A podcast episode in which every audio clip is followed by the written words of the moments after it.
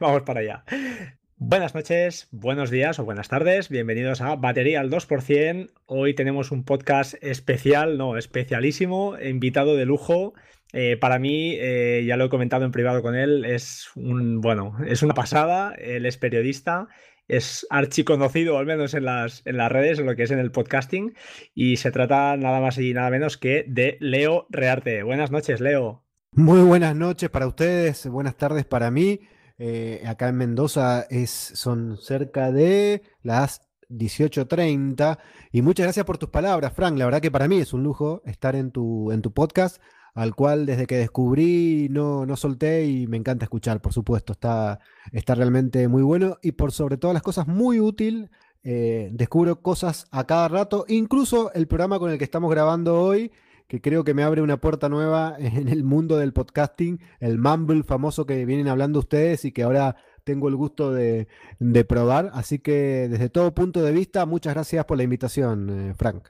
Bueno, gracias, gracias a ti, porque ya sabes que yo a los, a los grandes del podcasting les llamo bichos y, y tú eres un bicho, tú eres un bicho. Yo empecé a escuchar podcasting hace podcast hace relativamente poco, ahora tres o cuatro años, y La manzana rodeada fue uno de los primeros que escuchaba, lo recuerdo perfectamente, las charlas que teníais, los, los, las discusiones, bueno, las, las reprimendas con los de aquí de España que estaban locos con los NAS, y, lo cierto es que, bueno, es un honor, es un honor y es verdad eh, estar contigo, además un periodista de tomo el lomo, que eres tú, y, y bueno, como te comentaba en privado, eh, ayer mismo estaba, antes de ayer, estaba recomendando un podcast eh, Piensan Diferente que, yo espero que retomes. Hablando un poquito así, entrando un poquito en materia, ¿tienes pensado volver a, hacer esta serie de entrevistas con, gente emprendedora? Eh, gracias, por supuesto, gracias por, las palabras y por supuesto que sí, quiero volver lo antes posible con Piensan Diferente, así que mm, espero que en lo que va de esta semana o la que viene ya tengamos eh, novedades al respecto. Y sí, es un podcast que a mí la verdad que en lo, en lo particular me, eh, me gusta mucho hacer porque reúno la pasión del periodismo y de esto de preguntar, de tratar de sacar ideas con la otra pasión que es la de la tecnología.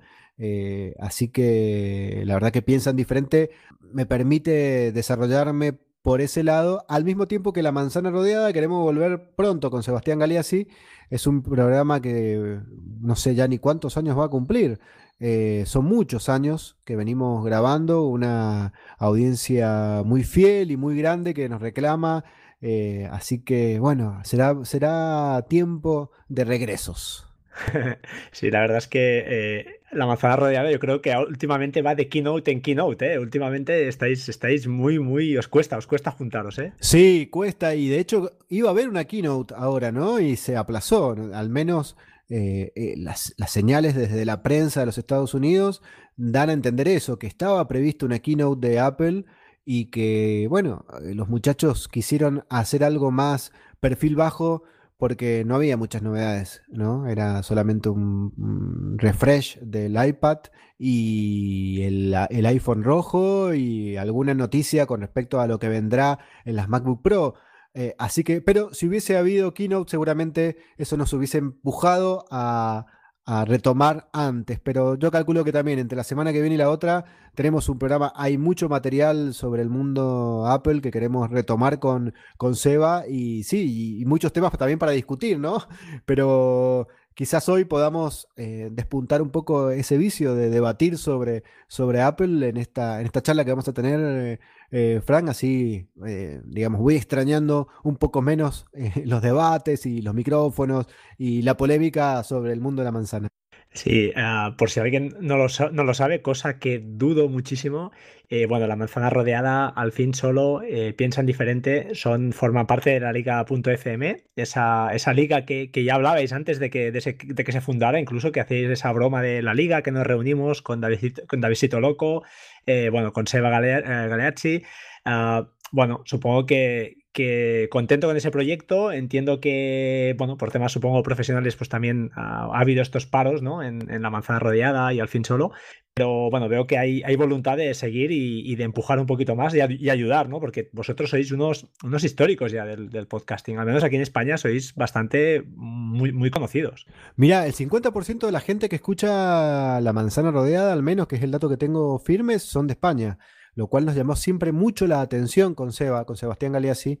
Eh, hay un promedio de descarga de 15.000 personas, más o menos, de La Manzana, y buena parte de eso, como te digo, eh, la mitad son, son españoles, lo cual a nosotros al principio nos llamó mucho la atención. Imagínate, hicimos un podcast que al comienzo eh, se quería centrar en la Argentina y contar, a ver, los avatares que sufríamos nosotros al intentar eh, disfrutar de los productos de Apple tan lejos de, las grandes capitales, ¿no? Recordad todos los problemas que hay acá en Argentina para conseguir aún hoy productos de Apple. Entonces, el, podcast, en un comienzo, allá lejos, trataba sobre cómo sacarle verdadero jugo, ¿no? A las máquinas viejas. Hablábamos mucho de jailbreak, porque no teníamos muchas más opciones. La verdad que no daba para hacer un podcast sobre cómo, eh, em, cómo es el último modelo de Apple, porque acá llegaba un año después, con suerte, si es que no querías pagar fortunas a los importadores, ¿no? que siempre son bastante abusivos por estas partes del mundo. Así que, en definitiva, eso, nos llamó muchísimo la atención que hubiese tanta gente de, España y eso hizo que también el podcast fuese tomando otro, otro color con el, con el correr de los, de, los, de los capítulos y se fuese transformando más en un debate, en, una, en un lugar donde nos animábamos incluso a tirar algunas ideas y también algunos, a ver, eh, eh, algunas pullitas, como le dicen ustedes, ¿no?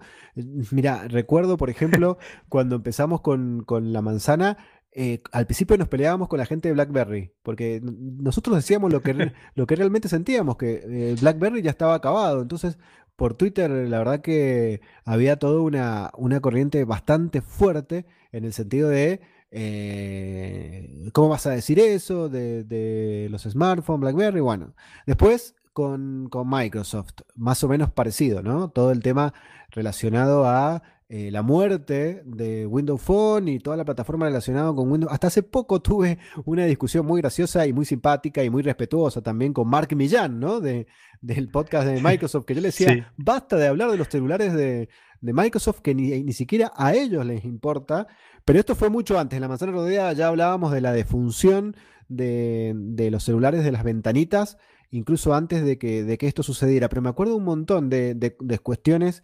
También cuando, cuando contábamos con Seba que definitivamente llegaban los teléfonos grandes, ¿no? los, los eh, teléfonos de, de, más de 5 pulgadas, y muchos usuarios eh, decían que no, que era imposible, que no, eh, nunca Apple iba a desarrollar un celular que fuese más allá de las 4 pulgadas, Así que son debates que fueron quedando en el tiempo y que por allí alguno que otro alguna vez se prende en el pasado y se puede hacer un recorrido de eh, cómo ha ido transformándose la industria y cómo algo que eh, parecía acotado a un nicho como es el mundo de los smartphones terminó siendo hoy eh, el producto tecnológico de consumo de mayor uso y más extendido en todo el planeta, ¿no? Estoy totalmente de acuerdo, me encanta, me encanta oírte porque la verdad es que es, alucinante. Eh, se nota, se te sale la vena periodística, la vena de opinión. Eh, yo, por el contrario, ya sabes que hago un podcast mucho más, eh, pues intento explicar lo poco que, sé, pero soy bastante más directo. Y, lo cierto es que me encanta, me encanta oírte, me encanta vuestro podcast de opinión, sin duda es, es está muy fundado y como tú te explicabas, ¿no? a lo largo de los años, pues habéis ido explicando todas estas, estas historias y, bueno, te quería comentar ya, entrando un poquito así, eh, ya que hablabas de, cómo ha ido evolucionando vuestro podcast a lo largo del, tiempo y hablando de opinión, eh, que, mi pregunta es, ¿qué piensas de las nuevas MacBook, estas con Touch Bar, que han sido tan polémicas? Eh, ¿Cuál es tu opinión al, respecto? Sí, mira, básicamente estoy bastante desencantado con, con, los productos de la manzana ya desde el reloj, ¿no? ya desde allí empecé a sentir un poco esa, esa cuestión de que me daba igual eh, acceder o no acceder a, los últimos productos de, la manzana. Básicamente porque em, hay que entender que eh, la industria fue cambiando de tal modo que antes el salto de un producto a otro era determinante en, todo sentido. Es decir, vos tenías el, el iPhone 3G y cuando saltabas al iPhone 3GS, uno podía filmar y el otro no. O sea, un cambio radical. No es que tenía un color diferente, no es que tenía mayor densidad de, pantalla, de, de píxel por pantalla, no. Era básicamente una funcionalidad que cambiaba completamente tu uso con, el dispositivo. Y con las computadoras pasaba más o menos lo mismo a lo largo de la historia de la evolución de la computación personal. Vos en el pasado eh, te comprabas un Core 2 Duo y tenías un Core solo y de repente te funcionaban eh, eh, una serie de programas que antes no. ¿no? Y, los cambios eran radicales. Y llegó un momento en que todo se planchó. Hoy básicamente podés hacer lo mismo con un teléfono que con una computadora de última generación en líneas generales, ¿no?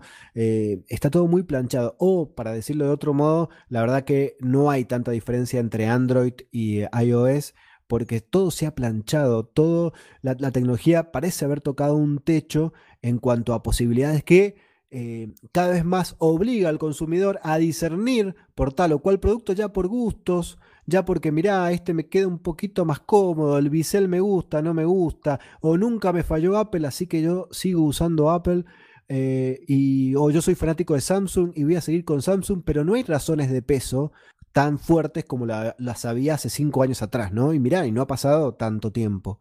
Eh, y con las MacBook, ah, volviendo a tu pregunta, pienso eso, la verdad que han tratado de forzar un salto paradigmático, decir, ahora vas a necesitar o ahora vas a querer tener la nueva MacBook Pro porque trae esta barra inteligente. Y no sé si el consumidor pensó lo mismo, no sé, es, sonó muy impostado, sonó como Apple te lo quiere hacer creer, pero ni siquiera ellos están tan convencidos, ¿no? De que vos necesites sí o sí esa barra y esa barra va a hacer que cambies todo, absolutamente todo. Y de hecho, las ventas no han sido tan importantes como ellos, como ellos esperaban. Obviamente que está genial la computadora, obviamente que me gustaría tenerla, pero no, no pienso ni un segundo desprenderme de la notebook que, tengo, que es una MacBook Pro de la, generación antigua, para pagar esa fortuna que piden por un salto a una computadora que, que sí ofrece unas características que son muy bonitas, son muy lindas, pero no alcanzan para, para que vos hagas una inversión tan grande e incluso con algunos problemas.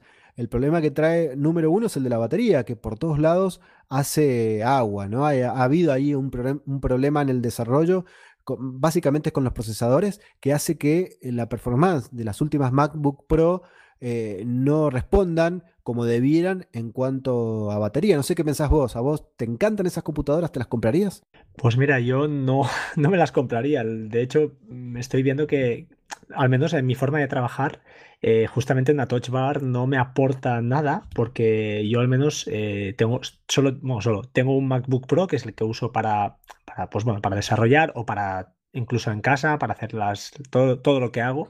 Y trabajo eh, cuando estoy fuera de casa pues con el portátil que ahí sí que podría tener un uso de la touch bar lógicamente pero al llegar a casa lo conecto a un monitor eh, con lo cual la pantalla del MacBook queda cerrada trabajo con un monitor eh, de 24 pulgadas y, un teclado externo que tengo de, de, Apple, sí, pero de segunda mano y que funciona más que bien con un ratón de Logitech. Y entonces la, la Touch Bar a mí no, no es un, un, un add-on, una feature que, que, me, que me empuje y menos a pagar estas fortunas que, que están pidiendo ahora que no sé, yo no sé si, si, el público, yo creo que como has dicho tú, ¿no? El, el, gran público ha hablado y no sé, habrán vendido algunas, claro que sí, porque hacía casi cuatro años, ¿no? O tres que no cambiaban el diseño y había muchas ganas y mucha hambre de, de cambio de, de, de, computadora, pero yo creo que las ventas no son ni mucho menos las que ellos esperaban, pero es que los precios han, creo aquí en España al menos, han puesto unos 400 euros prácticamente de subida por la Touch Bar. Una locura, mm, sí, no, no. Y, y e encima eso, que, a ver, las evidencias de la fatiga de la batería por esa Touch Bar y por ese pantallón maravilloso que tiene, por supuesto, nadie lo, nadie lo duda hacen que mucha gente diga, pero ojo, eh, mira que es la primera vez que Apple presenta un producto cuya batería en cuanto a notebooks rinde, menor que la, rinde menos que la generación anterior. Y eso también a ver, al sector profesional. Por algo han, tenido que salir a, contentar, a sobarle el lomo al sector profesional, que es un poco el que está más dolido con las últimas novedades, ¿no? Estoy, totalmente de acuerdo. Eh, y ya te digo, el tema MacBook es un tema que, me, ha, dolido porque, bueno, eh, es, yo no, eh, no, estaría, no estaría por cambiarla. O sea, por supuesto, tengo una MacBook de 2000 2000, late 2013 y funciona perfectamente bien para mis necesidades. Creo que son máquinas longevas, que, el retorno de la inversión, ¿no? que tú también lo has hablado más de una vez, pues es, está, a veces está justificado eh, gastarse esa plata, ¿no? ese dinero, pero eh, hay unos límites, hay unos límites y yo creo que al menos en mi caso han tocado, han tocado techo. Bien, sí, eh, pero mira, básicamente también hay que entender cómo está hoy el mercado y para no quedar eh, como que nosotros todo el tiempo nos la supimos todas, porque lejos de eso, eh, retomo un poco lo que veníamos charlando para eh, también retomar esto que estamos charlando ahora de lo que te comentaba de las cosas que estuvimos diciendo en la manzana rodeada. Y te quiero contar que hubo un dato, un hecho que nosotros comentamos y que fallamos mucho y que falló la mayoría de la gente, que es no prever que los celulares porque yo te dije que sí, que nosotros en un momento determinado decíamos, el iPhone se va a ir al tamaño gigante. Pero antes, cuando Samsung sacó su super teléfono, el Note, nosotros nos reíamos. Sí, nos, parecía descabellado, nos parecía ridículo ese formato. No entendíamos que eh, a quién le podía eh, entender eso, a quién le podía caber ese producto, por qué querían algo así cuando el genio Steve Jobs había dicho que había que pensar en productos que entrasen en una mano, ¿no? que se pudiesen manejar con una mano. Qué locos esto, esto de Samsung. Pero porque hay algo que no entendimos nosotros en su momento y no lo entendió nadie, es que en realidad el teléfono grande no es un teléfono grande, es una computadora chica. No Correcto. Eh, y las ventas del iPad son tan malas porque todo el mundo tiene un mini, mini iPad en las manos que es un iPhone 6S Plus. Eh, es decir, las computadoras cada vez se van a vender menos y los iPads se van a vender cada vez menos porque se los morfó, se los canibalizó el teléfono al hacerse grande. Y hoy todo el mundo se encuentra trabajando cómodamente con un iPhone o un Samsung o lo que sea de 5 o 6 pulgadas que hace cosas que hace tres o cuatro años no podíamos. Por ejemplo, eh, y no solamente por, a ver, no solamente por buena eh, calidad en cuanto, o mejor dicho, eh, a ver, no solamente porque la gente de Apple progresó, sino porque progresaron los desarrolladores. Y hoy, cualquier aplicación de banco te permite manejar todas tus operaciones bancarias desde el teléfono sin necesidad de abrir la notebook, ¿no? O abrir la computadora. Algo que hace tres o cuatro años no era así. Eh, por darte un solo ejemplo. Igual que las compras. Las compras evolucionaron en los últimos 3, 4 años. Antes no era tan fácil comprar desde, desde el teléfono. Eh, también, por supuesto, tuvo mucho que ver el Touch ID, eh, cómo la gente se fue acostumbrando a eso. Pero todo este, e, este mare magnum fue llevando a que la gente se olvidara de las computadoras, que cada vez las computadoras fuesen más de nicho, ¿no? Y entonces ahí donde está el problema y ahí donde quedaron entrampados la gente de Apple en el sentido de decir, a ver, las computadoras se convirtieron en algo de nicho, se convirtieron en algo de nicho para los profesionales. Y nosotros que toda la vida nos pasamos eh, em, contentando a los profesionales, de repente nos encontramos con que los hemos, nos hemos enojados con ellos, ya no están tan felices con nosotros. Y entonces por eso tuvieron que salir a sobar el lomo y a decir, miren muchachos, Mire, capaz que la fallamos ahora con el, con el Mac Pro y capaz que la, última MacBook Pro no es tanto como esperaban ustedes, pero ojo, eh, que en el año 2018 les vamos a sacar una computadora que realmente les va a gustar. Sí, sí, sí, he visto las declaraciones.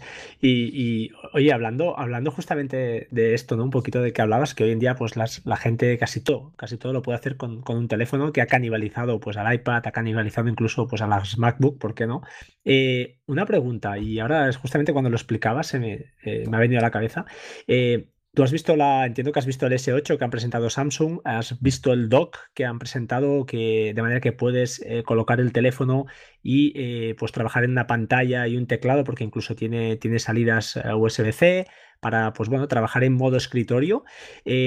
¿Tú crees que Apple hará ese cambio también o, sigues pensando que, sí, que siguen manteniendo esos dos sistemas operativos, como son macOS y e iOS, que se van, eh, pues bueno, se van acercando, pero ¿crees que van a, unificarse? Es decir, ¿crees en, el, en la estructura del teléfono, llegar a tu puesto de trabajo, entre comillas, o a tu casa, colocarlo en un dock y trabajar con él? Yo creo que no. Yo creo que eh, iOS va a evolucionar, eh, MacOS, o como quieran llamarlo, va a evolucionar y van a, lo que sí van a empezar a crecer cada vez más son los vasos comunicantes entre los dos sistemas. Es decir, estos puentes, estos lazos que se van, a, se, van generando ya eh, entre dos sistemas, eh, uno para computadoras y otro para, para celulares, que son completamente diferentes, pero que comparten algunas, algunos cajones, ¿no? Y, esto hace que sea todo más fácil para, para, el usuario. Pero no va a llegar el momento en el que eh, sea un solo sistema. Porque hoy lo que presentó Samsung del dock, la verdad que es un accesorio. Algo que hace tres años atrás hubiese sido inventar la, eh, la pólvora, encontrarle el agujero al mate, como, como decimos los argentinos, como algo súper impresionante. Hoy es un accesorio. Porque ¿quién va a agarrar su teléfono y conectarlo a un dock para vaya a saber hacer qué que puede hacer directamente con su teléfono? Está claro, está claro. Eh, ¿qué, se puede hacer? A ver, es que eh, por ahí sí, usar planillas de cálculo, bueno, no, son como cuestiones muy chiquitas, que insisto, hace tres años hubiese sido de vida o muerto, hubiesen inventado eh, la pólvora. Hoy, la verdad que lo que han hecho es un accesorio más. Es como cuando, viste que todos nosotros en el iPhone nos bajamos el Duet, esto que te, hace, te permite ver, te permite extender la, el monitor de tu Mac en el iPad o en el iPhone, ¿no? Para poder. Yo no lo usé nunca. O sea, nunca me vi. Si lo, si lo quiero usar, me voy a obligar a hacerlo, ¿no? No, no me veo en la necesidad de decir, eh, ah, o como esos, esos programas que te, que te convierten al, iPhone en un, en un mouse. Viste que hay millones de esos. O, que, te convierten en un extensor del teclado. Está buenísimo, pero la verdad que en, en la práctica no los terminás usando. Te forzás vos mismos a, buscarle la vuelta para en algún momento usar y probarlo y después ya está. Porque la gente, em, mira, hay una, a mí me encantó una explicación que dio un especialista una vez de por qué fracasaron las netbook. ¿Te acuerdas las netbook que eran, eran horrorosas? Eran horrorosas. Sí, muy lentas. Bueno, eran, sí, pero decía, mira, ¿sabes cuál es el problema de las netbook? Que vos no te puedes parar en el medio de una esquina de una calle, sacarla y trabajar con eso. La, tenés que usar en los mismos entornos en la que usarías una notebook. Y para eso te llevas la notebook. Está claro. Y para pararte en una esquina y usar eso, usás el teléfono. O sea, cuando no cambia el entorno y no cambia el contexto, no cambias el dispositivo. ¿Me entendés? Porque, ah, y eso es lo que sucedió. Eso también explica el suceso de las pantallas grandes. Aún siendo una pantalla grande, aún siendo una pantalla más cómoda, yo me puedo parar en una esquina y usar el teléfono para contestar un, mail largo o como hice yo en algún momento, no lo hago siempre, trato de no hacerlo, pero eh, más de una vez lo he hecho, escribir una nota entera desde un recital y mandársela al diario directamente desde el teléfono. Eh, o me llevo la notebook o uso el teléfono, pero no hay casi, no hay casi lugar en el medio, lo estamos forzando ese lugar en el medio entre el teléfono y la, la notebook. Más aún hoy cuando las notebooks cada vez se hacen más, más chiquitas, ¿no? Eh, me parece, tampoco es, digo, lo, puedo llegar a ver hoy, eh, digo, como, decía Steve Jobs, uniendo los puntos. Hoy se puede ver eso mm, súper claro, ¿no? Eh, obviamente que en su momento cada uno de estos productos tuvo su, su, camino y su desarrollo y su prueba y, er, error. Y a las notebooks tan mal tampoco les fue, ¿no? A las netbook, perdón. A las netbook tan mal tampoco les fue pero fracasaron, digo, por todo este cúmulo de razones. Bueno, sí, tuvieron su momento, pero bueno, luego apareció el iPad, creo, y, y, se, lo, cargó todo, ¿no? Sí, el iPad, pero fundamentalmente, insisto, la evolución de los teléfonos. Yo creo que, el iPad fue, fue en transición, fue algo que, funcionó mientras el teléfono se encontraba su mayor punto de desarrollo, que es el que tiene hoy, ¿no? Y, claro, claro. y me parece a mí, por eso mucha gente quiere explicar la caída de los o el estancamiento de la caída de las ventas del iPad en, que es un producto diferente al teléfono en el sentido de que no hay contratos, en que es cierto, dura mucho más, pero todo dura mucho más. Las computadoras también duran mucho más. Y el iPhone también, si yo quiero, me puedo quedar con este iPhone 6S Plus que tengo por dos o tres años, que seguramente lo haga. Em, y eso no explica por qué los iPhones se siguen vendiendo como churros y la tableta no.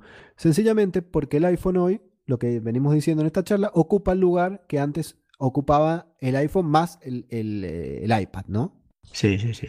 Mira, siguiendo con lo que comentabas ahora mismo del 6S Plus que tienes y coincide con mi teléfono, eh, un par de cosas que, bueno, que he escrito en las notas del programa y, que es lo he escuchado a ti mil veces, mil veces, es que uno, las versiones intermedias, eh, como has comentado antes, son las que realmente hacen son las buenas, son las que siempre imprimen un cambio, alguna tecnología nueva, eh, siempre imprimen ese cambio que dices, ostras, estas son las buenas, es decir, un ciclo de teléfono de dos años como mínimo, que es, sería lo, creo que, como sería el tiempo mínimo, creo yo, creo que el ciclo de un año para mí al menos no, no es viable.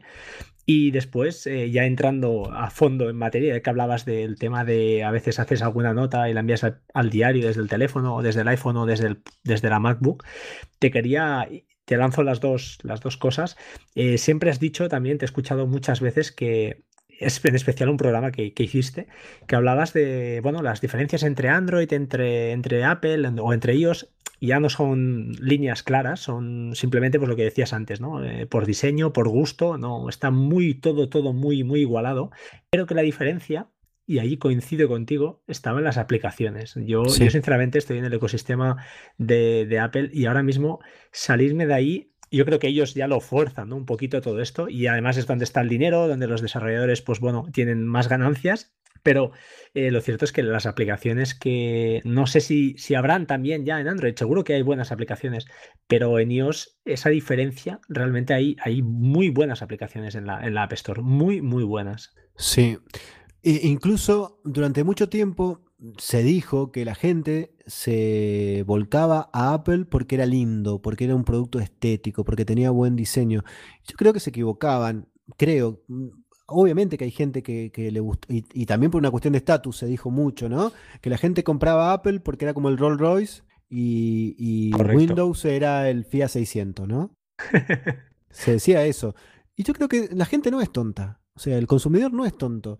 Y la, mayoría de la gente que yo le he preguntado durante estos 5 o 6 años por qué compra, que, todos los, maqueros lo hemos hecho, ¿por qué te compras una Mac? Y la gente lo dice, y mucha gente me decía, porque yo abría la computadora y ya podía trabajar. Vos acordate que cuando te comprabas una MacBook, yo me compré, la primera que me compré fue la MacBook blanca, yo la abría, la, MacBook White, tan bonita ella, y eh, no la compré por el diseño. De hecho, era una computadora que a mí en lo particular no me gustaba mucho, porque era todo de plástico y gorda. ¿Te acordás?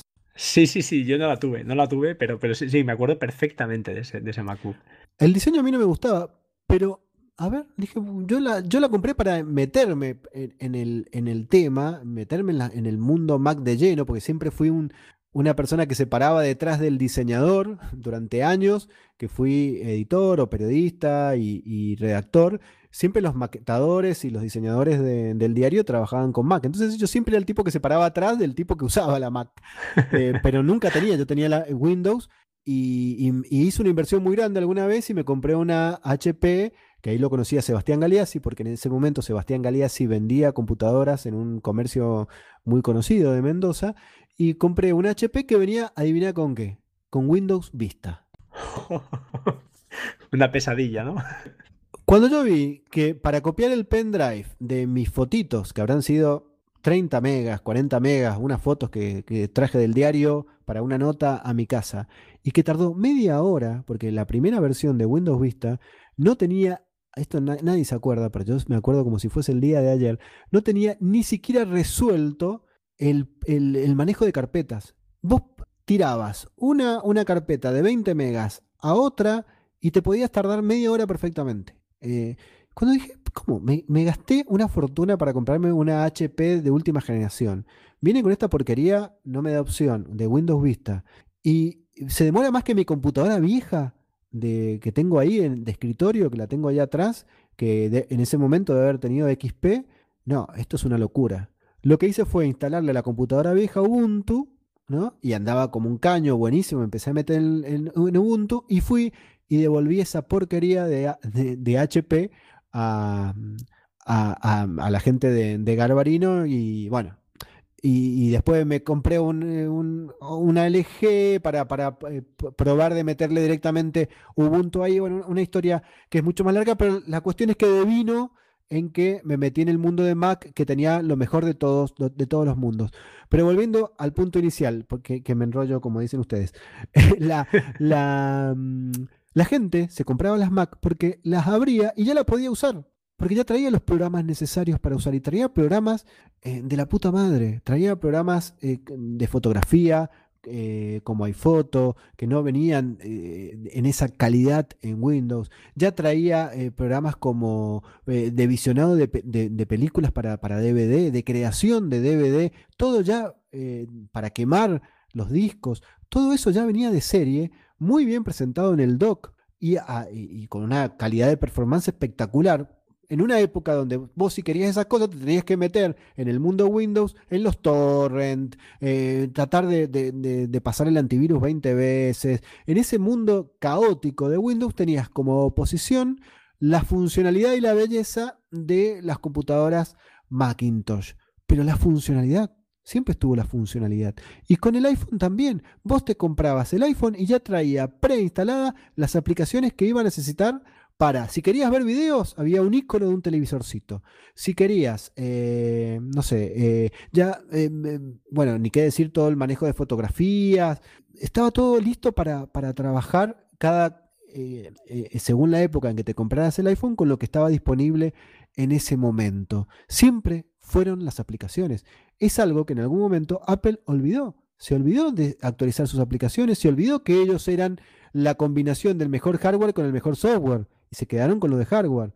Eh, y eso es algo que yo creo que en el último momento lo tratan de revertir. Ahora hace muy poquito la ofimática de, Apple vuelve a estar disponible gratis para, para, todas las plataformas. Hicieron una actualización muy buena de eh, sus aplicaciones de, de, video. También hubo una actualización importante para, para la ofimática. Yo creo que de a poco están retomando eso que se habían olvidado, ¿no? Que es las aplicaciones porque por atrás de ellos tenían una camada de eh, desarrolladores que la verdad que hicieron todo el trabajo que Apple no estaba haciendo, que era generar el mejor entorno de software que existe para cualquier tipo de, tecnología, ¿no?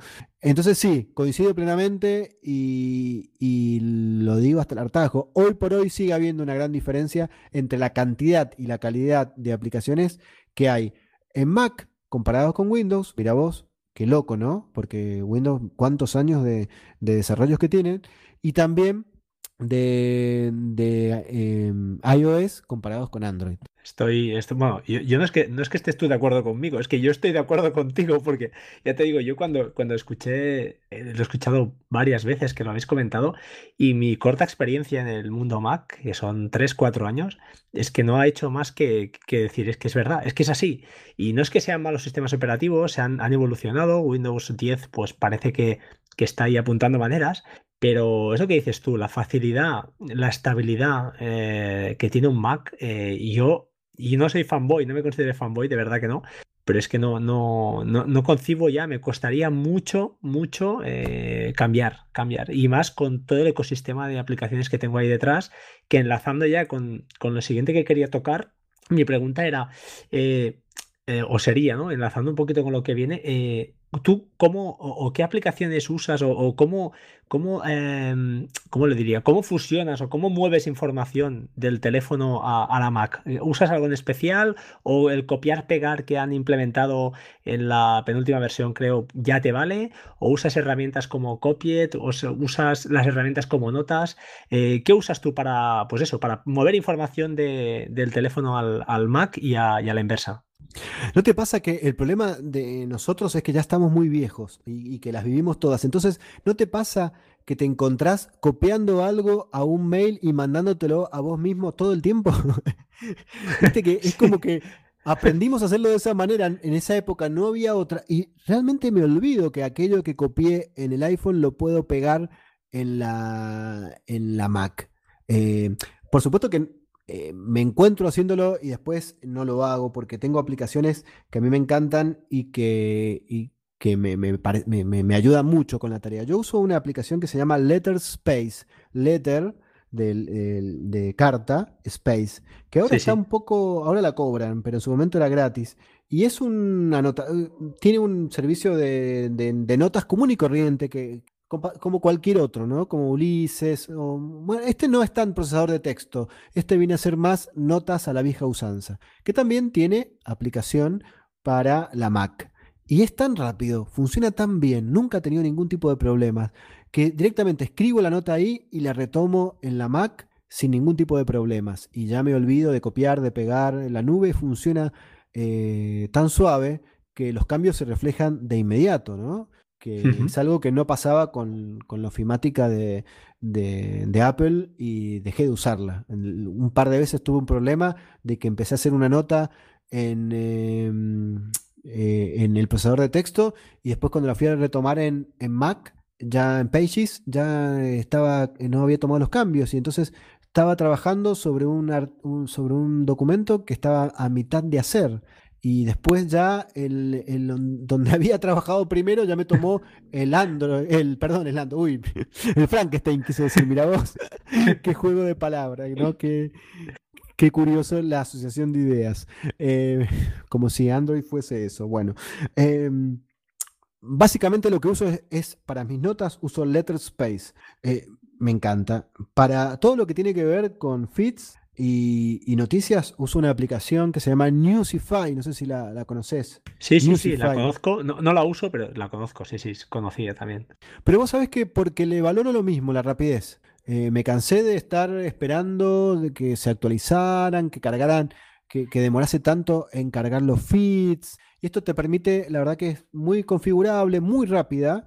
Así que por eso opté por Newsify y es la que uso. Uso también mucho una aplicación en este caso para la parte previa al hecho de hacer un guion o de escribir una nota, que es hacer, por supuesto, todo lo que son los mapas mentales. Y acá hay una imbatible que es Mint Node. Mint sí, sí, sí, sí. Estaba gratuita además, ¿no? ¿La pusieron gratis? Sí, no sé si. Yo la, conseguí gratis, pero no sé si sigue gratis. Eh, lo desconozco, pero la verdad es que además va muy bien, tanto para iOS como para la Mac, y sincroniza muy rápido también, ¿eh? Es rapidísima, me encanta. Eh, yo la, verdad que la, uso mucho y, me parece que es muy, pero muy poderosa. Casi tanto como otra que te voy a recomendar, que para mí fue un verdadero descubrimiento. Vamos de atrás para adelante, porque ya te conté un poco la que uso para hacer las notas. Ahora te, estoy contando la que uso, los, mapas mentales con la que eh, hago el gen de la nota. Y antes hay una con la cual programo la semana o o tengo todos mis proyectos de vida uno al lado de otro, que viene a ser como el, autofocus de... ¿Autofocus es? Omnifocus. Omnifocus. Omnifocus. de mucha gente, que yo no lo uso Omnifocus. Yo tampoco. No, no me gusta, no, no, no, no, no, es que no me guste, no, no, la verdad que nunca he tenido tiempo para meterme en la filosofía eh, de, la bandeja cero y... Sí, el GTD es, una curva de aprendizaje creo que es muy dura y además eh, los precios de estas aplicaciones son realmente ya para pensárselo bastante. ¿eh? Exacto. Así que uso una aplicación que a mí me vale que se llama Workflowy, como Workflow, pero con la Y al final. Sí, te oí, te oí hablar de esta en un podcast. Dime, dime, es verdad, cuéntame. Es muy, es muy linda y la gente que programa la va a encontrar muy familiar porque se arman las tareas como si fuese un programa, ¿no? Con las sangrías y con el punteado típico de las prioridades. Y cuando vos te familiarizás con esa aplicación, que a la vez tiene un tutorial muy ameno, muy fácil de llevar, la verdad que no la soltas más. Y, te permite compartir los, los workflows de trabajo, te permite separar los proyectos. Y a todo el mundo que se lo he comentado, eh, desde Milcar hasta, hasta mm, el amigo eh, Ginsburg, de, no, Ginsburg no, el, eh, Fede, Federico Hatum, eh, con el amigo Fede, que hicimos un programa dedicado a, todo lo que tenía que ver con las startups, le encantó y, la han adoptado. Y la verdad que está buena. Que todas estas aplicaciones las descubrí porque yo soy un fanático de un recurso que está primero en mi lista de eh, páginas web que uno visita cuando está un poquito al pedo, no sé, que, está un poquito con tiempo libre, que, es Product Hunt, eh, que me encanta esa web, que es una red social de gente eh, que presenta productos, ¿no? De desarrolladores, de marketineros, de periodistas, donde se hacen por día ranking de lo mejor que salió ese día. Y la verdad que está genial, porque no te perdés nada. Eh, allí. Eh, creo que envían, una newsletter, ¿no? Creo además, creo que me ha llegado correo a mí, si no diario, casi diario. Sí, sí, sí, es una, es una plataforma grande. Eh, hace poco la compró alguien importante, no me acuerdo quién, pero no me acuerdo si Microsoft o alguien compró Product Hunt. pero es una, yo la uso como web, pero hay aplicación y hay newsletter y es eso, es un índice, un ranking día por día de, lo de las mejores novedades que salieron ese día. Desde el último Nokia, ponele, que pasó cuando salió el, Nokia que emulaba el Nokia 1100 hace un par de meses, o eh, el último jueguito de moda, o hasta incluso los podcasts. Eh, así que está bueno para cada tanto visitarlo y siempre vas a encontrar algo divertido, nuevo o llamativo allí, ¿no? Muy bien.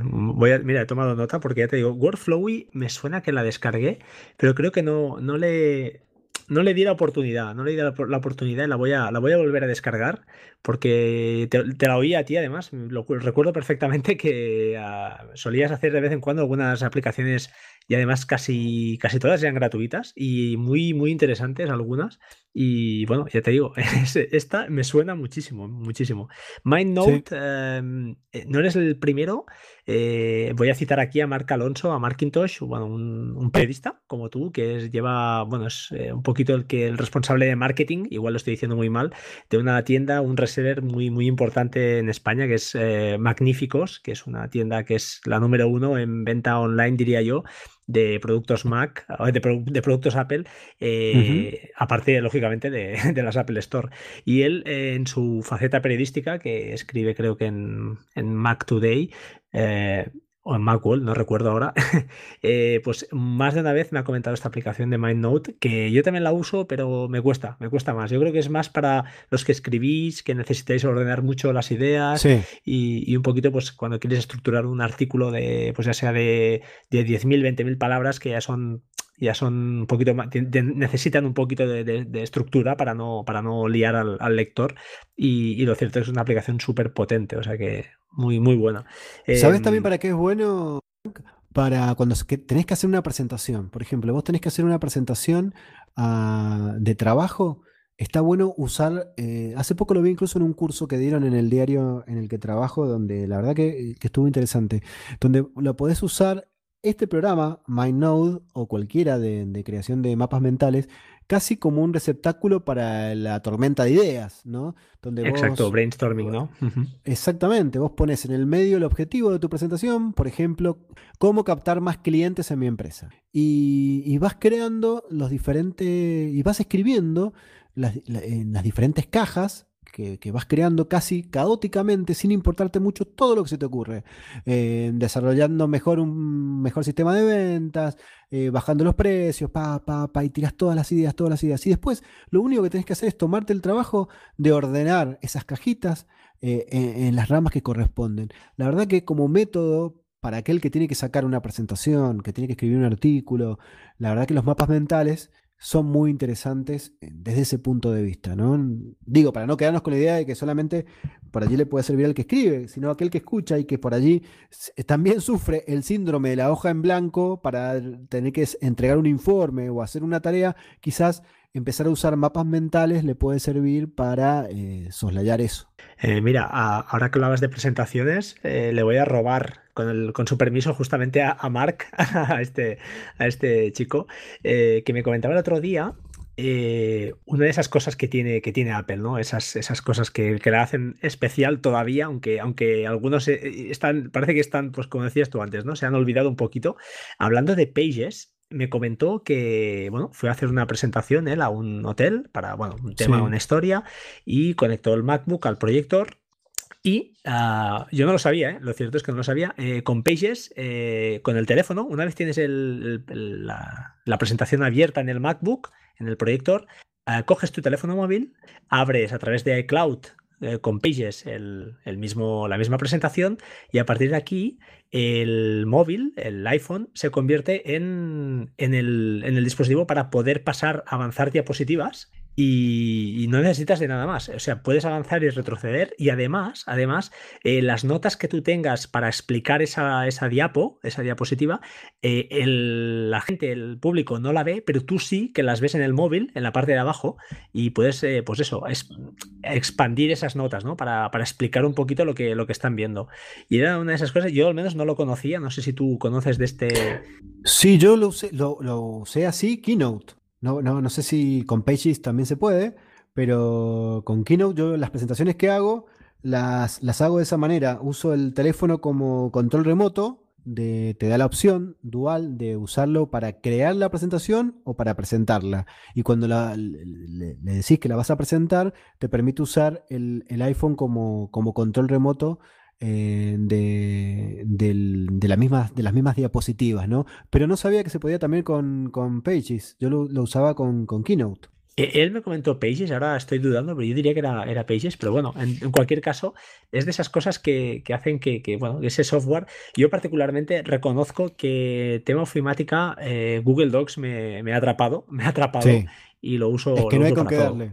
Sí, es que incluso, bueno, no sé si lo conoces, pero en todo, lo que escribo normalmente, eh, las notas del, programa, etcétera, las realizo directamente en Markdown ah, y las hago a veces, eh, a veces en, ya te lo diré, en Google Docs, como por ejemplo el de hoy, pero Google Docs eh, me bajé un script que incluso te pasa cualquier texto de Google Docs a bueno, en este caso sería de, sí, de, del editor de, ya lo diré, del editor de texto, eh, lo Google Docs, ya lo estoy diciendo bien, eh, lo, te lo pasa a formato Markdown, con lo cual, pues bueno, incluso puedes hacer estas cosas y yo, yo estoy enamorado de, Google en ese aspecto, creo que fue el primero que, que cogió la avanzadilla y ya por comodidad me he quedado, me he quedado aquí. Es buenísimo y aparte nosotros trabajamos con mucha gente que en España o en Argentina no tienen Mac. Entonces, a mí me pasó que teníamos que hacer una presentación colectiva con otros dos periodistas. Y obviamente que lo que usás es eh, Google Docs para compartir la, información, para poder trabajar eh, cada uno en su casa en un mismo documento. Y después me tocó a mí, para que se vea bonito, pasarlo a Keynote y, allí es cuando te, cuento esto de usar el iPhone como, control remoto de las, de las proyecciones. Pero la verdad que eh, la ofimática de Google eh, no hay con qué darle. O sea, es, ellos fueron los primeros que entendieron la verdadera función de la nube. ¿Hace cuánto que, están con, los trabajos en colaboración?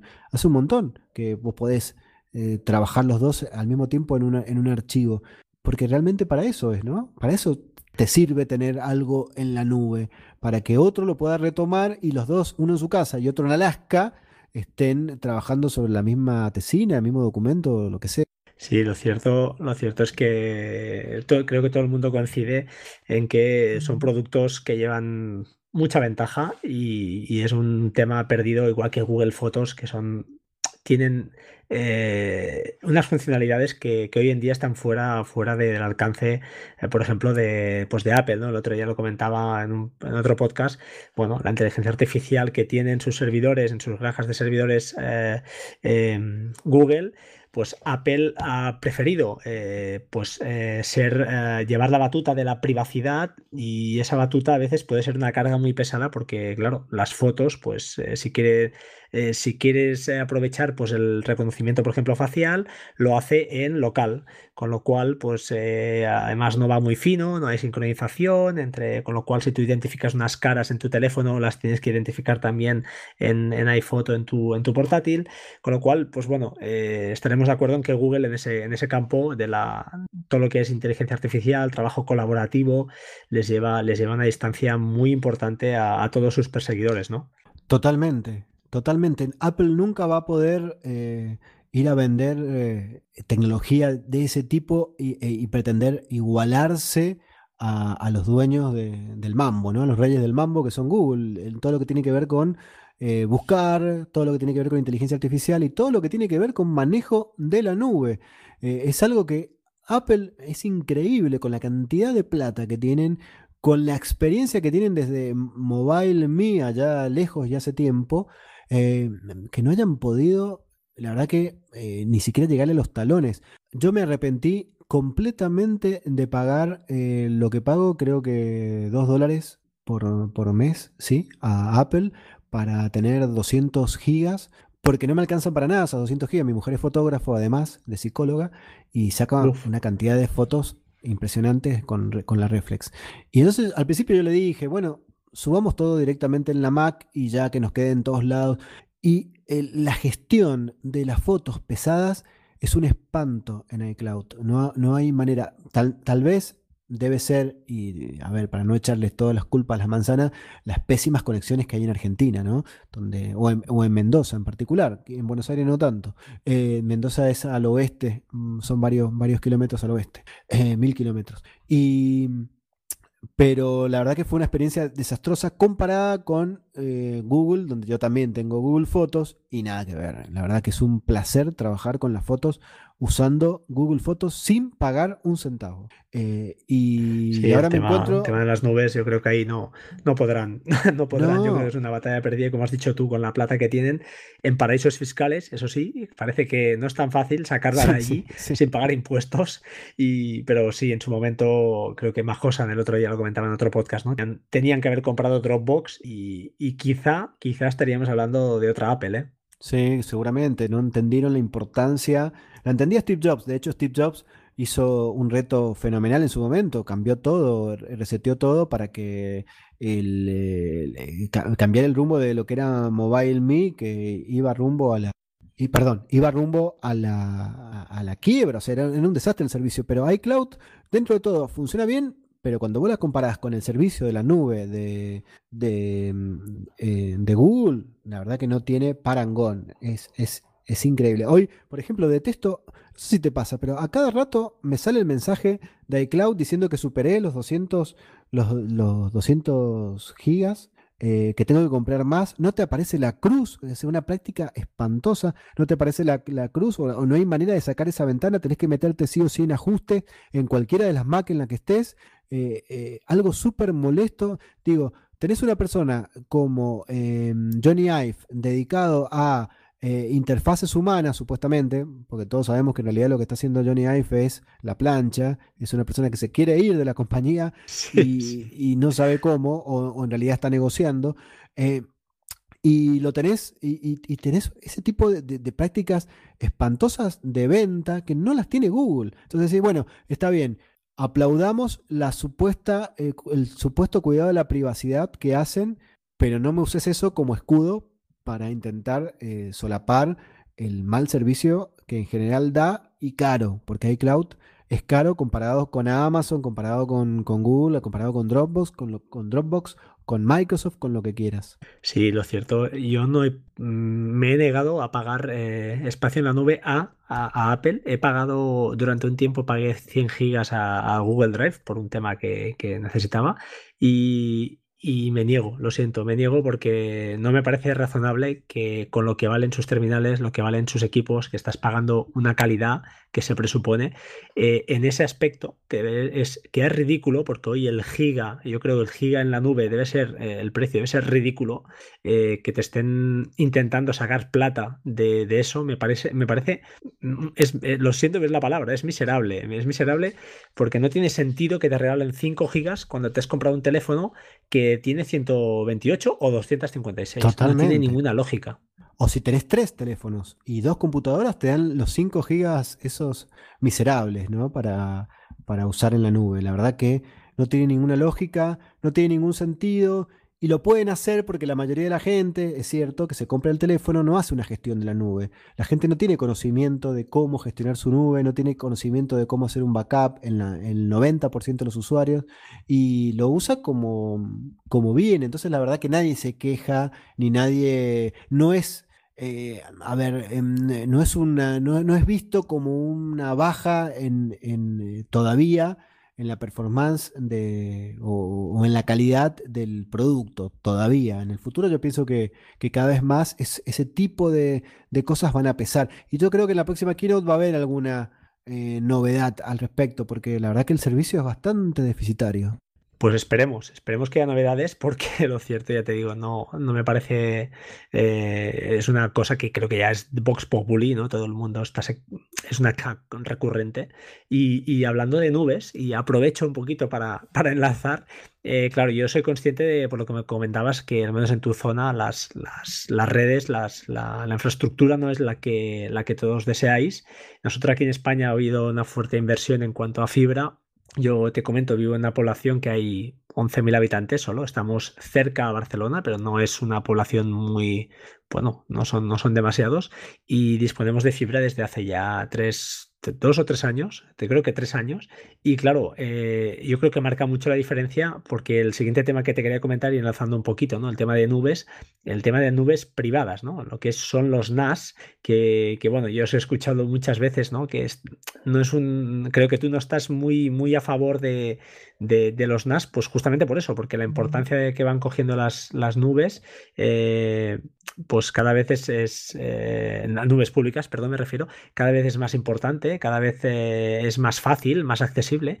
Pero yo particularmente te tengo que decir que los NAS están hay un nicho muy importante aquí en España, está cogiendo, pues, eh, hay un par de podcasts punteros, como son una página web que es naseros.com de mi amigo Mac Hosan, que es, bueno, es un genio, y otro podcast muy famoso que seguro que conoces de JM Ramírez, que es eh, Cultura NAS, y tienen un, un, montón de seguidores, con lo cual, ya te digo, yo yo particularmente estoy muy a favor de estas, de estos NAS, de estas eh, nubes privadas que te puedes crear en casa, porque además eh, dan una cantidad de servicios eh, brutal, brutal.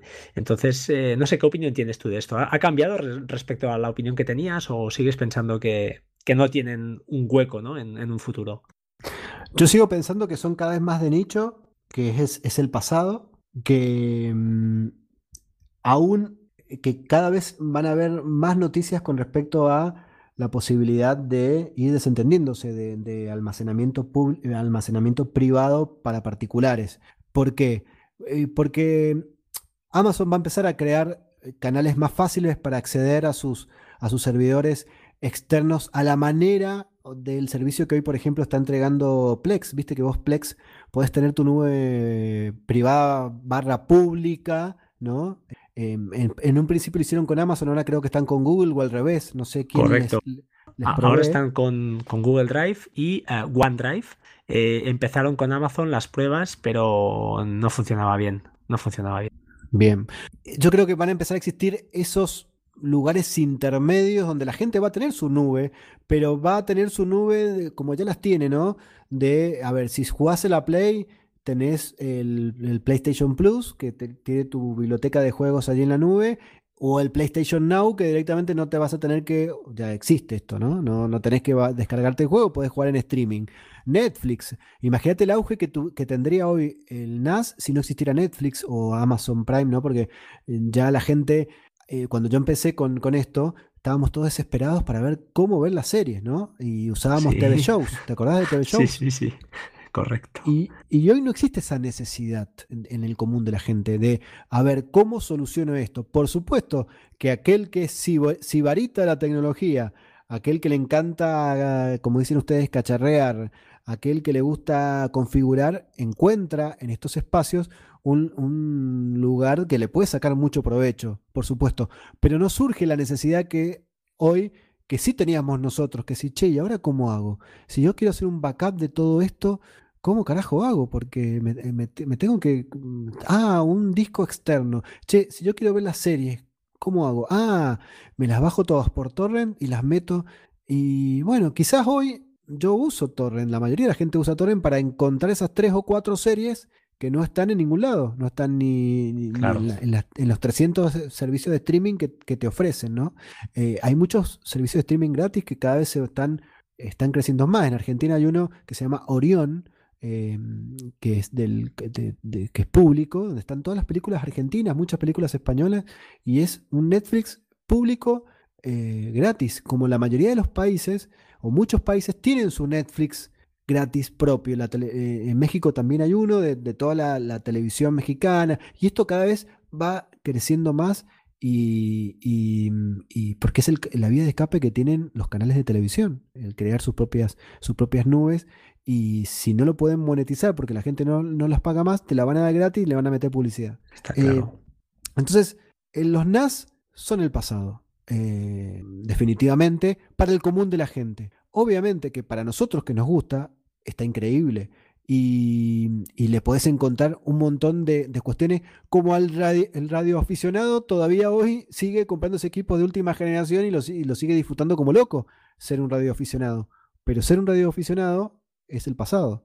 Eh, no, es, no, surge en la mayoría de la gente decir, ay, cómo me encantaría hablar con alguien de Australia, ¿cómo hago? Y lo que tenés que hacer es ponerte una antena en el techo y ser un radio aficionado. No, hoy lo haces directamente por cualquier de los chats privados que hay en el mundo. Bueno, consumir eh, contenidos, hoy lo haces con cualquiera de los servicios de streaming que hay.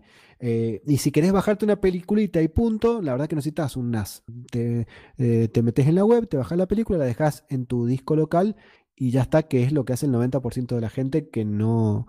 Para todos los demás, sí, obvio que hay espacio para, para un NAS, pero cada vez encuentro menos razones en lo particular para tenerlo. Yo tengo mi Mac mini complex y lo uso de servidor y, está prendida las 24 horas del día. Y viene a ser una especie de, de, NAS, ¿no? Donde eh, encuentro allí eh, solución a dos o tres problemitas que hoy eh, modernos que hoy podríamos tener. Pero insisto, son dos o tres problemitas cuando antes era, che, no tengo nada para ver este fin de semana, ¿qué hago? Y sí o sí dependés de un disco externo, de un pendrive, de que en el trabajo se bajaban todo el mundo las películas, las metían en el pendrive y ese pendrive andaba dando vueltas.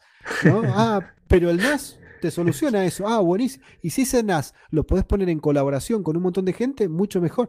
Ah, genial. Bueno, pero entendemos que es de nicho, ¿no? Sí, sí, yo, yo te estaba escuchando y, yo para mí, aunque estoy, estoy 100% de acuerdo contigo, a nivel empresarial sí que igual pienso, pienso de, otra forma totalmente distinta, pero a nivel particular estoy de acuerdo en que es un mercado de nicho dedicado a, a esa especie rara que son somos, al final somos cuatro, que nos gusta cacharrear, nos gusta eh, pues probar servicios nuevos, nos gusta eh, Luego hay la otra vertiente de la privacidad, que también estoy de acuerdo, que hay gente pues, que por lo que sea su, su límite, su umbral, eh, no le permite, su, su, manera de ser no le permite eh, subir fotos a Google Fotos porque creen que, claro, que Google va a coger esas fotos y puede hacer eh, publicidad con su foto y un día les da miedo, oye, pues si no puedes dormir así, montate tu nube privada y es una solución muy válida.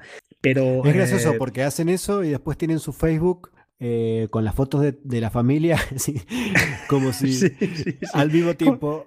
Respeto a que el que hace eso y que no tiene ninguna red social, que sí o sí se meten en. no usa ningún, eh, ninguna nube en un bar, a esa persona sí la respeto. A los demás, eh, están justificando de, alguna manera esas ganas de tener absolutamente todo. ¿Viste? E, el, ¿Cómo se llama ese síndrome de querer atiborrar todo y de no poder soltar? El diógenes, el diógenes digital, ¿no?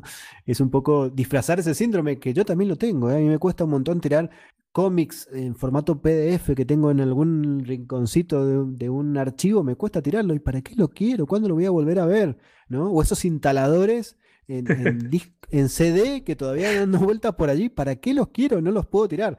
Bueno, eh, nos pasa un poco eso, ¿no? Sí, sí, estoy totalmente de acuerdo contigo. Yo a veces eh, también lo pienso y, lo veo porque, bueno, lo veo pues porque lo veo en mi propia mujer, ¿no? Dices, bueno, pero ¿para qué te montas esto? ¿Pero por qué pruebas esto otro? Si ya, digo, bueno, es por vicio, por probar cosas nuevas y simplemente por, por mover la cabeza, ¿no? Por hacer mover un poquito la cabeza y, y ver. Aparte, configuras todo. Te, puedo asegurar, a mí me pasó cuando, me acuerdo que configuré una máquina que no me, una, una notebook como loco para que pudiese em, soportar tal o cual configuración de video, de que era la misma que yo tenía en una cámara para, porque iba a hacer edición de video y me pasé meses y meses hasta dejar la computadora súper optimizada para editar videos. Nunca edité un video. es que es buenísimo. ¿Viste qué pasa eso, no? Sí. ¿Viste qué pasa? Lo, que nos interesa a nosotros es como resolver el problema, decir, ah, al fin logré tener una red por la cual puedo descargar las películas, ponerlas todas allí y después verlas y después te encontrás viendo la misma película que estaba en Netflix y que te costaba un segundo, ¿no? Qué bueno, es verdad, totalmente, totalmente cierto. Oye, antes, antes de que se me olvide, eh, y, ya cerraremos ya enseguida, eh, una cosita, en Argentina, ¿no erais los líderes del cableado, de la televisión por cable? Sí, sigue siendo, claro. Y entonces, ¿qué pasó? Cuando, ¿Por qué, por qué no, se, no se ha podido aprovechar esa red de cable? Eh, debe ser coaxial, supongo, pero aun, claro. aun con coaxial, aquí hay, bueno, claro, no sé qué limitación tendrá, pero, pero podrían llegar a velocidades muy superiores, ¿no? A las que lleva ahora mismo, entiendo que tenéis eh, red ADSL todavía, ¿o qué es lo que hay allí? Sí, claro. Eh, lo que pasa es que el, cable, eh, fuimos, y sigue siendo, la Argentina creo que está en puntera en, muchos países, pero cuando llegó la televisión satelital, la verdad que se fue relegando. Y hoy por hoy eh, el mayor crecimiento lo tiene la televisión, lo, lo, tuvo la televisión satelital. Yo creo que pronto el streaming se va, ya se está comiendo todo, ¿no? Entonces yo, por ejemplo, vivo en una zona eh, relativamente alejada de Mendoza en la cual tengo eh, acceso a televisión satelital, pero no a televisión por cable y mucho menos a fibra.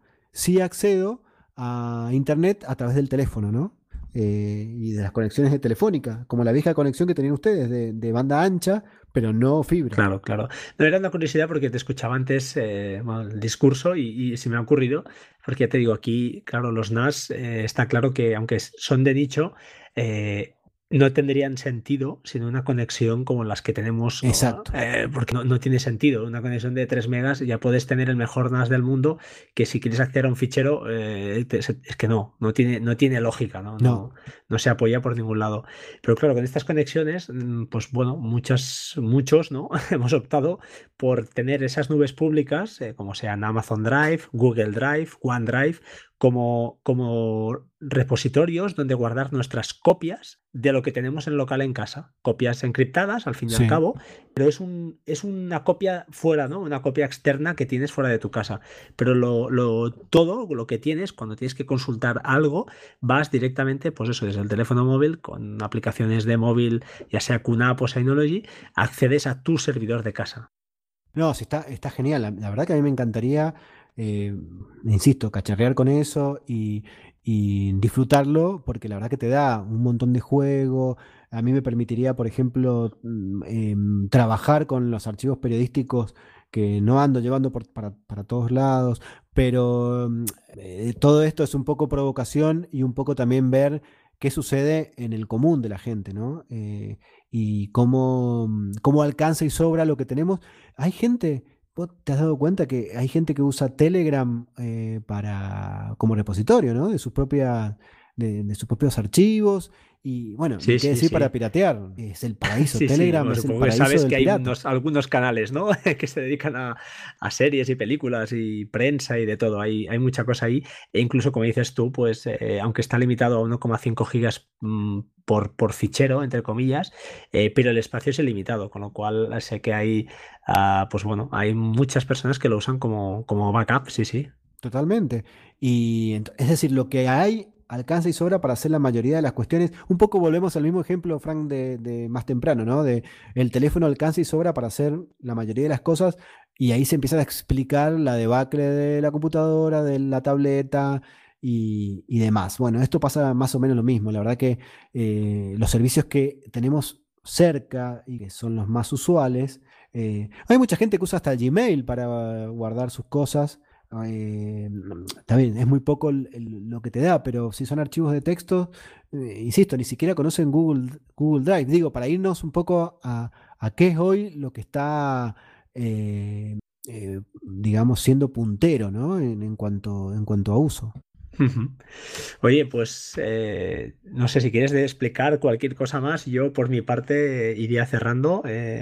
debo decir antes de, que, de, cederte la palabra, que bueno, que, una de las grandes de la grandeza ¿no? del podcasting, que, yo soy un amateur a, tu lado, pero me encanta, me encanta que, un bicho, entre comillas, ¿eh? con el cariño que, eres tú, por ejemplo, que eres un grande del, podcasting, pues eh, pues cosas como esta, que tú puedas intervenir en un podcast pequeño, que al final es el mío, es un podcast pequeño, eh, pues Ah, es, bonito, lo cierto es que es, muy bonito, es, es, me encanta y, y, nada, eh, simplemente agradecer la verdad eh, la atención que has tenido conmigo y con las personas que, nos escuchan.